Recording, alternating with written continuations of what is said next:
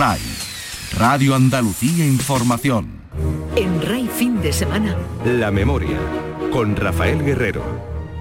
Sean bienvenidos a La Memoria, el programa semanal que la radio pública andaluza dedica a la memoria histórica. Hoy emitimos el tercer y último programa de la serie de reportajes dedicados a las exhumaciones de restos humanos en la gran fosa común de Pico Reja del cementerio de Sevilla y nos vamos a centrar en el aspecto crucial de la identificación genética, algo que no se produjo en la intervención de las grandes fosas de San Rafael de Málaga, que sigue siendo, por otra parte, el proceso sumatorio más importante realizado en España, con 2.481 víctimas rescatadas, pero repetimos, sin haber sido en Málaga identificadas por ADN.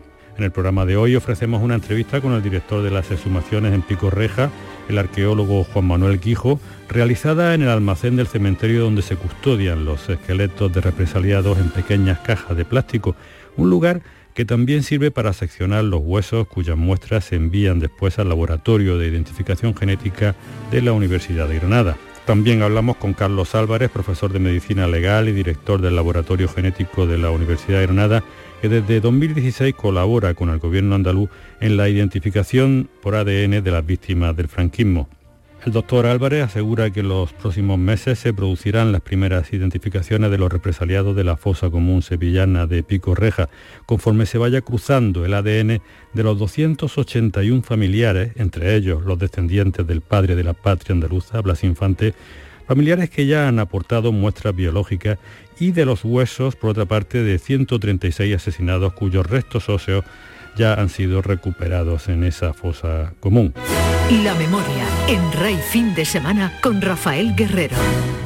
Bueno, pues nos encontramos en el almacén de restos, que es un almacén cerrado en la puerta del cementerio, donde se encuentran los, huesos de todas las personas que, en este caso, de los, que han sido considerados represaliados para hacerle eh, luego las muestras, tomarle las muestras y pasarlos al laboratorio de identificación genética de la Universidad de Granada. Estamos aquí con Juan Manuel Guijo, que es el director de, los trabajos de, excavación eh, y, bueno, está ahora mismo, eh, se dispone a cortar un... ¿Esto qué es, Juan Manuel? Un, fémur. Siguiendo las instrucciones del laboratorio, tenemos que tomar las muestras de, de huesos de gran tamaño, fémures, tibias, húmeros, en orden decreciente. Este es un fémur, por lo que veo. Este es un fémur derecho. Eh, pero también a modo de, ensayo experimental se nos ha solicitado por parte del laboratorio dentición y, muestras de, una parte del cráneo, de una, una serie limitada de sujetos para, probar eh, por si, por si hubiese ADN viable también en otras zonas del esqueleto. Vas entonces ahora mismo a seccionar una parte del fémur para tomar esa, muestra, ¿no? Eso es. Con una pequeña eh, cortadora tipo, digamos, rotaflex, pero mucho más pequeña y de gran precisión.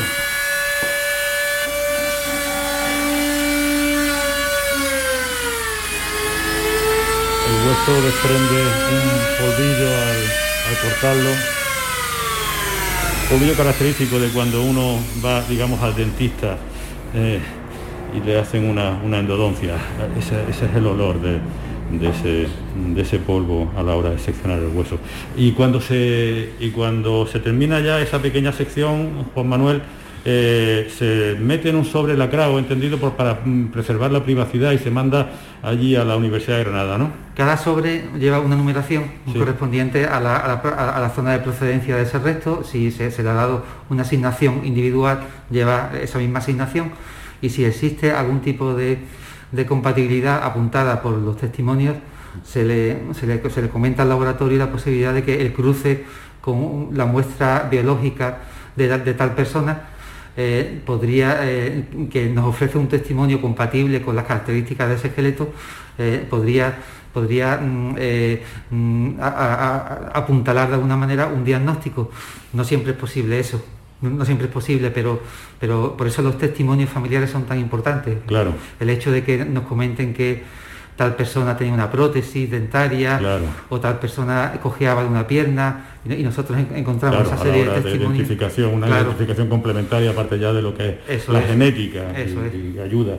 Eh, eh, siempre se, se, lleva una custodia en este tipo de restos pues absolutamente muy garantista, ¿no? Para mucha seguridad, para, para que no se eh, pueda uno confundir o pueda haber ninguna... Sí, el, proceso comienza desde, desde que se encuentra el esqueleto, o sea, nosotros al final siempre tendremos que rendir cuenta del estado de cada fase por la que ha pasado cada sujeto, mm, cada sujeto que se define como víctima, de forma que, que se sepa cómo se encontraba colocado sobre el terreno, cómo fue enterrado, eh, mm, qué, evidencias anatómicas se conservan de esa persona, porque no todas, no todas las personas están completas, hay actividad funeraria que altera esos depósitos. Y, luego eh, el proceso de investigación, la fundamentación diagnóstica de cada cosa que se dice.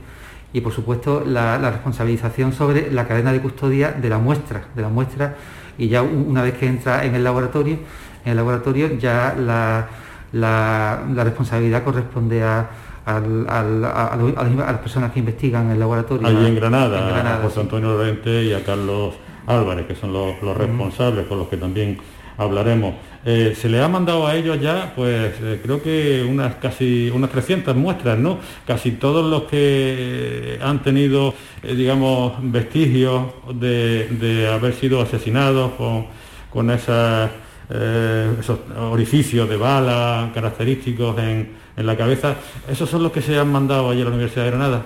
Eh, se han mandado unas 160 muestras óseas, pero de, los sujetos más claros. Cuanto a la viabilidad del hueso que, que, se aporta para la muestra, muchas víctimas que son parciales, están alteradas, entonces, Porque no están todos sus eh, huesos. Claro, no están todos sus huesos. Aunque llevamos exhumadas en torno a unas 306, 307, las muestras corresponden a 160. Para el año que viene hemos, pensado dos, fechas de entrega de muestras, una en, junio y otra en diciembre, de todo lo que se pueda. Entonces debe quedar claro que si el laboratorio procede al análisis de las muestras que, se han aportado ahora y al cotejo con los familiares, no debe tomarse eh, como definitivo ningún resultado negativo, puesto que nos queda muchísima, una gran parte de la fosa por exhumar. Entonces, mm, quiero hacer un llamamiento a, la tranquilidad por parte de los familiares a que eh, el hecho de que no haya resultados positivos o no se comuniquen resultados positivos a, las personas que han aportado su ADN no significa nada a estas alturas todavía. Tengo entendido que la, que la comunicación se va a producir de manera privada, confidencial, con respecto a cada familia sobre cada sujeto que pudiera ser eh, víctima, la víctima familiar. ¿no? Eh, esto quiere decir que mm, no va a haber hasta dentro de mucho tiempo un conocimiento general, salvo que alguno de los familiares sepa que le han llamado para decir hemos encontrado los restos de su abuelo, por ejemplo, o, va a haber alguna comunicación eh, así global, parcial, cuanto cuando haya determinado número de identificaciones la comunicación va, va directamente a la Junta de Andalucía y, la, Junta de Andalucía envía una carta a cada familiar con resultado positivo. En este caso no procede que hable con, aquellos familiares eh, con los que no, se ha obtenido ningún dato positivo, porque, porque, porque nos queda por sacar una, gran cantidad. ¿Pero lo que se confirme algo? Lo que se confirme, me imagino que en el convenio eh, Junta, Ayuntamiento, Diputación, ahí entrarían las otras instituciones también en el, conocimiento de esas evidencias eh, positivas y se haría una comunicación, no sé, desconozco si se haría de forma conjunta por parte de las administraciones implicadas, Ayuntamiento de Sevilla y Junta, pero eh, el tema del ADN en, este momento eh, es de total competencia de la Junta ya solamente a nivel de convenio, de acuerdo con otras instituciones. Sí, porque la Junta hizo ese convenio en el año 2016 para, hacer, para implicar al Laboratorio de Identificación Genética de la Universidad de Granada y desde entonces está haciendo esa serie de pruebas, no solamente con pico reja, sino con otras, con otras eh, excavaciones, con otros restos humanos que han salido de otras fosas comunes. Y yo pregunto, Juan Manuel, ¿y si se llegara a la circunstancia de que, por ejemplo, aparecieran y pudieran ser identificados los restos de Blas Infante, padre de la patria andaluza, y, poderse confirmar eso, teniendo en cuenta la circunstancia excepcional, ¿habría alguna excepción para decir, hemos encontrado a Blas Infante en la fosa Picorreja? Yo mm, desconozco qué es lo que se haría, pero, pero me imagino que, que pesarían mucho pensar mm, si hacer publicidad de, eso beneficia al, movimiento memorialista. O sea, yo creo que, que, dependería en parte de eso, en parte de eso. Si Mm, yo sí partidario que si, que si, que si supusiese una inyección moral de, ánimo, anímica al movimiento memorialista, sería una cosa positiva. Al movimiento memorialista, bueno, y, a, la defensa de, lo que es Andalucía, de lo que es Andalucía, de si, si eso sirve de algo para la regeneración, o ya digo, una inyección moral para, para los andaluces, una opinión personal. ¿eh? eh yo, y eso siempre de acuerdo con la yo Sería partidario. Y, eso siempre de acuerdo con la familia, que, la familia puede decir que prefieren esperar a, que, a que se cierre el proceso. Eso ahí no podemos. Estamos aquí ya para terminar en esta sala donde hay ahora mismo cajas de plástico, cada una de ellas contiene los restos de un individuo, de una víctima. En total, ¿cuántas son las que hay ahora mismo aquí en, esta, en este almacén? Pues en este almacén ahora mismo tenemos en torno a unas 200, casi 290 personas. Eh, hay eh, sobre el terreno, en las cartas que tenemos mm, dispuestas al lado de los sondeos, hay, hay otra serie de, sujetos preparados también que están pasando por la fase de limpieza, restauración, mm, registro y análisis, etcétera y, luego vendrán para acá. Al final las víctimas irán todas en, cajas de madera. Siempre hablamos de que son estas víctimas que están aquí, estos restos son los de eh, eh, esqueletos que tienen evidencia de, muerte violenta, ¿no? Hay dos, dos, dos, dos cronologías. Una, la, mm, el, momento, el verano caliente del 36, julio y agosto, y luego una cronología que es posterior a, ese verano caliente, es decir, lo que queda de 1936 y los años 40. Y los años 40. Ahí hay eh, algunas víctimas de violencia, hay algunas víctimas también que, presuponemos que, puede ser eh, una población que, proviene de las cárceles. este pasado lunes, el día 11, nos visitó, tuvimos la suerte de que nos visitara el historiador José María García Márquez y nos estuvo hablando de que, de que eh, existen 400 mm, víctimas que mueren de hambre, enfermedad en las cárceles y que traen al cementerio de Sevilla. Mm, y, bueno, y luego hay una serie de depósitos complejos que, bueno, eh, como, mm, víctimas que están enterradas en ataúdes. No desconocemos muy bien la causa, la causa de eso, si era porque la familia estaba cercana, por una razón sanitaria práctica, como el traslado de un cadáver en mal estado que traen de cualquier punto de Sevilla, o, por otra cuestión como mm, otra historia que nos apuntó José María García Márquez, que eh, existe documentación de que a militares que permanecen leales a, la República se les permite como último honor a una serie de militares, no, unos pocos, se les permite eh, ser enterrados en ataúdes, aunque, aunque son víctimas también. En este momento no podemos optar por una cosa o por otra, porque hay, hay alguna serie de contradicciones que, bueno, eso lo iríamos apuntando en los informes que se van haciendo mensualmente o en el informe final. Hay cosas que tenemos que esperar al final. Bien, eh, tenemos al otro lado del teléfono a Carlos Álvarez, que es profesor del Departamento de Medicina Legal de la Universidad de Granada y director técnico del Laboratorio de Identificación Genética, de, también de la Universidad de Granada. Eh, Carlos, eh, encantado de tenerte en, nuestros, en nuestro programa. Muchas gracias, Rafael. Bien, pues antes de nada, pues saber lo que, queremos saber es qué, eh, qué, está haciendo ahora mismo la Universidad de Granada con los restos de Picorreja y cuántos son los que tenéis allí ya en cuanto a muestras óseas y cuántas las que tenéis en cuanto a la parte de los familiares de, que han dado ya sus muestras. Bueno, en este caso concretamente hemos estado recibiendo en varias tandas pues muestras de familiares que han ido recabando a través de la oficina del Ayuntamiento Final de Memoria Democrática del Ayuntamiento de Sevilla y tenemos un total de 281 muestras que, como digo, hemos ido recibiendo, ya están analizadas y el pasado 16 de diciembre eh, recibimos las primeras muestras de, de, de las víctimas en un total de 136 muestras. Sí, eh, todavía entonces el cotejo está por, por, hacer. ¿Cuándo se iniciará ese cotejo, ese cruce para ver eh, si hay algunas de las muestras casan y podemos identificar a algunas de las víctimas?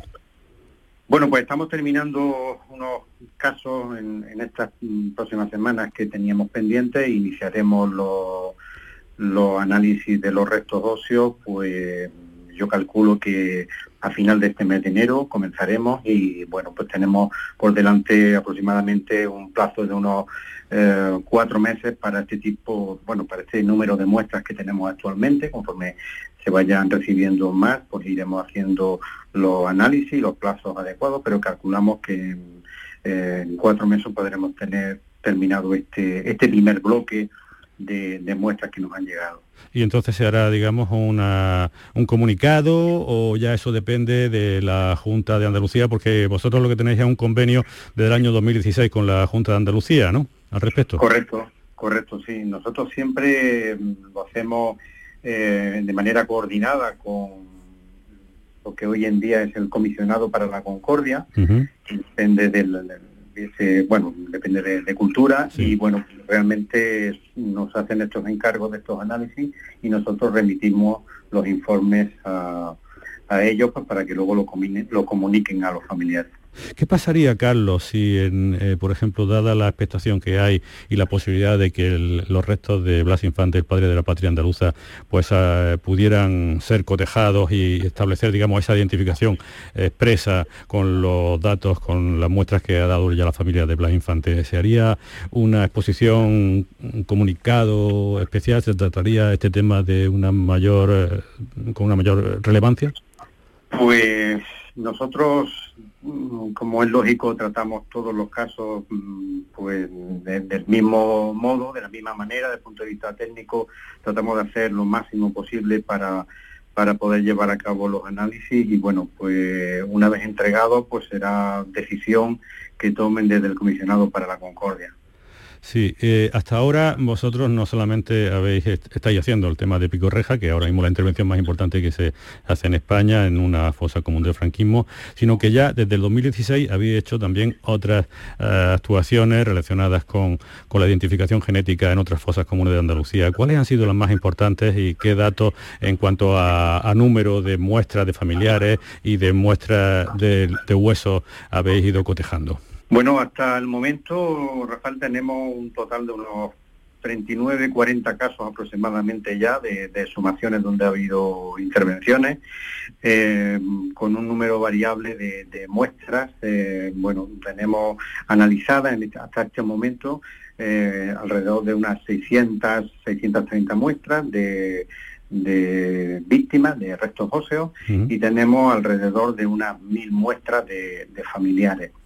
Em, de estas, pues hay algunas que por su número destacan, como, como es el caso de Puerto Real, como es el caso ahora de, la sumación de Pico Reja en Sevilla, pero también hay otras pues que se acercan en un número pues importante también de restos óseos y esto como siempre es un pues un reto científico, un reto técnico y bueno pues tenemos como digo pues eh, siempre encontramos dificultades en estas muestras, ¿no? La del resto óseo, el resto óseo primero por, por, el tipo de muestras que son y segundo porque las relaciones de familiaridad, por desgracia, que se plantean, pues muchas veces son relaciones más distantes y es más complicado siempre lograr hacer identificaciones y cuánta, cuánta identificación, cuántas personas identificadas, cuántas víctimas han resultado identificadas después de vuestro trabajo, eh, después de, que entraran allí, digamos, muestras anónimas de huesos y que al final pues se, se le ha dado nombre y apellido. Pues alrededor de unas 20 muestras eh, hemos logrado hacer las identificaciones. Como digo, no son todas las muestras que hemos podido conseguir resultados genéticos, que han sido muchas más, pero lamentablemente a la hora de comparar con familiares, pues no, no ha sido posible eh, lograr esa identificación. Finalmente hablamos hace tres años también con José Antonio Lorente y contigo sobre, la, sobre lo que vosotros expusisteis como que el laboratorio de identificación genética de la Universidad de Granada estaba, digamos, infrautilizado y que había, había que hacer un esfuerzo para que eh, las familiares de víctimas del franquismo pues eh, bueno, eh, dieran más muestras para que aquello cobrara más, más, más, trabajo y más relevancia. Ahora mismo, ¿cómo está la situación? ¿Estáis saturados? ¿Estáis, ¿Cómo estáis? Bueno, la verdad que aquello fue un punto de inflexión porque a partir de ese momento la verdad que, logramos un, repunte de, casos, de muestras, tanto de, víctimas como de familiares. Em, para que te hagan una idea, digamos, nuestro laboratorio está pues, prácticamente dedicado exclusivamente en este proyecto social humano que, se nos hemos tenido el, honor de, ser encargado de realizarlo y realmente pues tenemos un digamos un volumen de, trabajo prácticamente eh, pues eh, al 100% de nuestra ocupación, de las personas que están trabajando en el laboratorio. Y realmente también estamos tratando de, como siempre, mm, buscar alternativas, buscar soluciones pues, para tratar de aumentar al máximo eh, los resultados mm, de, nuestros análisis, aumentar en cuanto a su efectividad, en cuanto a que obtengamos cada vez un poco más y más cantidad de ADN. Para eso, pues, hemos adquirido equipamiento nuevo. Eh, recientemente hemos adquirido también un software muy importante, que es un programa para eh, generar la base de datos de, ADN, que hasta ahora se estaba haciendo de una manera, digamos, eh, por exhumaciones, pero ahora vamos a lograr integrar todos esos datos de perfiles genéticos, tanto de familiares como de víctimas, para tratar de aumentar esas identificaciones que, tanto nos preocupan y, como, es lógico y, a los familiares. ¿no? Pues muchas gracias Carlos Álvarez y nuestra enhorabuena por vuestra gran labor que además se basa en una experiencia y una solvencia profesional ya muy demostradas. Pues muchas gracias a ti Rafael por esa labor también de difusión social y humana que hace de este tema en concreto. Muchas gracias. Muchas gracias. En el pequeño grupo de familiares que habían pedido cita previa para visitar la fosa común a través de la web del Ayuntamiento de Sevilla, nos encontramos a Miguel Guerrero, que nos quería mostrar la imagen de su abuelo, miembro de aquella columna procedente de la cuenca minera de Nerva, que intentó el 19 de julio llegar a Sevilla para frenar el golpe de Queipo, pero que fue interceptada en la pañoleta. Más de 60 de sus integrantes fueron sometidos a una parodia judicial y condenados a muerte. Los guerreros de Nerva padecieron la represión de manera muy dura. Cuatro de sus miembros aún siguen desaparecidos 84 años después. Miguel espera encontrar a su abuelo y observa su foto en una valla con otras imágenes de desaparecidos junto a las zanjas abiertas en el cementerio. Mi abuelo se llamaba Miguel Guerrero González, mi abuelo era nacido en el Cerro de Andévalo y era miembro de la columna minera que vino aquí a Sevilla el 19 de julio del 36 para liberar Sevilla de para, efectivamente, evitar que diera el golpe para ayudar a la resistencia sevillana fundamentalmente. Se creó esta columna minera que venía venía auspiciada por el eh, el ministro de gobernación que creo que era el general Poza que ordenó allí a los sindicatos a ver si organizaban una columna minera y vinieron eh, ese día aquí a y fueron traicionados por la Guardia Civil. Fueron por traicionados por Aro Lumbrera, que fue posteriormente gobernador de Huelva, efectivamente, de, de pésimos recuerdos, lógicamente. Y, lo traicionaron y lo estaban esperando apostados ahí en la pañoleta. En la pañoleta y ahí hubo un tiroteo, y explosiones. explosiones de algunos de los camiones que venían con dinamita y de los fueron capturados 67 mineros, el resto pues unos murieron, otros huyeron. Hmm. y esos 67 mineros pues entre ellos estaba mi abuelo que fue estuvo después preso en el Cabo Carboeiro que estaba ahí en el que, pasaban una calor una calor impresionante. porque claro hay que entender la calor que hace aquí en Sevilla y en, esa fecha en el mes de agosto y finalmente lo fusilaron el 31 de agosto en Amate Sí, fue el primer juicio de guerra sumarísimo que se hizo en Sevilla y todos menos uno Sí, uno que era menor de edad. Uno que era menor de edad, que no se sabe si era Que no era menor de edad, no, era, pero aparentaba. No era, pero aparentaba. Luego posteriormente se ha sabido que este pues tenía por la partida de nacimiento que era más mayor de edad, pero bueno y él había empezado a trabajar mi abuelo con 13 años en, de pinche en la, mina. y había pasado por multitud de yo tenía vamos tengo el expediente laboral de él y había pasado por muchos puestos y finalmente era ya pues capataz allí en la mina. Tenía dos hijos y, bueno y a raíz de esto pues la familia pues se truncó la, vida de la familia. Eh, mi padre le cogió con 14 años, tenía otra hermana también menor de, de 7, 8 años y la madre, que vivían exclusivamente del sueldo del padre. Mi padre estaba en aquella época estudiando bachillerato y mi padre pues la única historia es salir de allí de Nerva porque allí no se podía vivir, tenía que cruzarse además con... Estaban marcados. Estaban marcados por eh, la familia, toda. Y tenía que cruzarse con los... Con los asesinos. Ajá porque claro, además la represión en Nerva fue brutal, brutal. El 26 de agosto cuando entran ya llevaban listas, lógicamente por los fascistas del pueblo que, habían señalado allí a todas las familias que conocían supuestamente como le llamaban ellos la familia de los rojos y ese mismo día pues se desencadenó allí una represión brutal. En la familia Guerrero pues cayeron cuatro. mi abuelo, eh, su hermano Antonio, que hizo la guerra y, finalmente lo fusilaron en el 44.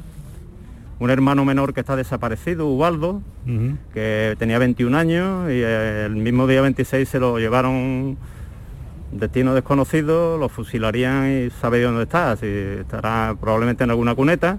Y un cuñado de ellos casado con una hermana, Enrique, Enrique Moya, que también, pues, también está desaparecido su cuerpo, aunque este sí está registrado la, defunción. Así que pues la familia quedó destrozada, destrozada y al final pues todos, uno tras otro, abandonaron el pueblo y se establecieron en diversos puntos de España. Sí, sí.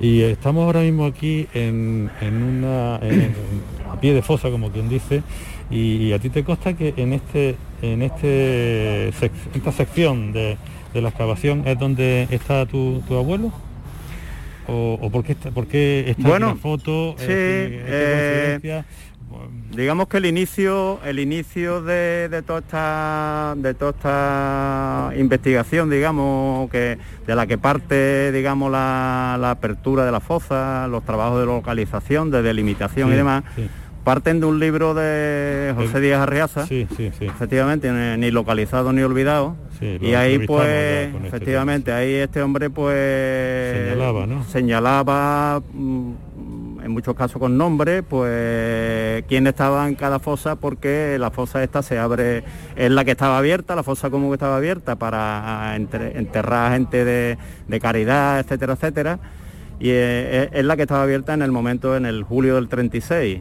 Y, bueno, como a mi abuelo lo fusilaron el 31 de agosto, él data que esta fosa se cierra precisamente el 31 de agosto. O sea que puede entrar o no entrar Eso la siguiente. Efectivamente, entonces existe la duda de que los componentes de la columna pudieran estar aquí o estar en la siguiente, que es la, de, la de monumento, no se sabe. Lo que sí es verdad que por las explicaciones que nos están dando el equipo de Aranzadi, pues eh, existe ya serias dudas de que esto se cerrará el 31 de agosto, porque están apareciendo ciertas evidencias de, enterramientos posteriores a esa fecha. Lo que nos permite pues tener una esperanza al menos de, que pudiera, pudiera estar en, esta, en esta fosa. Y si no, en la otra, pero ya será un poquito más tarde, habrá que esperar un poquito porque bueno, esto ya... Llevamos esperando ya... Llevamos esperando 84 pues, 84 años. sí. Yo eso lo hubiese tocado a mi padre, mm. pobrecito, que, se murió en el 2014 sin, sin ver de que su padre pues aparecieran los restos y poderle dar un, un entierro digno y y, reparar su nombre, ¿no? que es lo que estamos intentando darle dignidad a estas personas, que lo único delito que cometieron fue pues, pensar de manera diferente.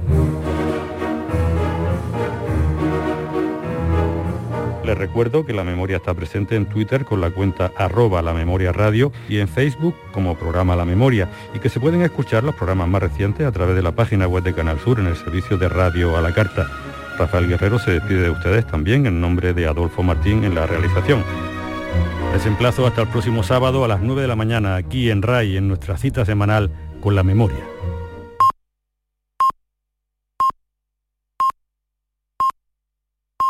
Nueve y media de la mañana, sábado de inestabilidad meteorológica, lluvias localmente fuertes en el estrecho, como les venimos contando.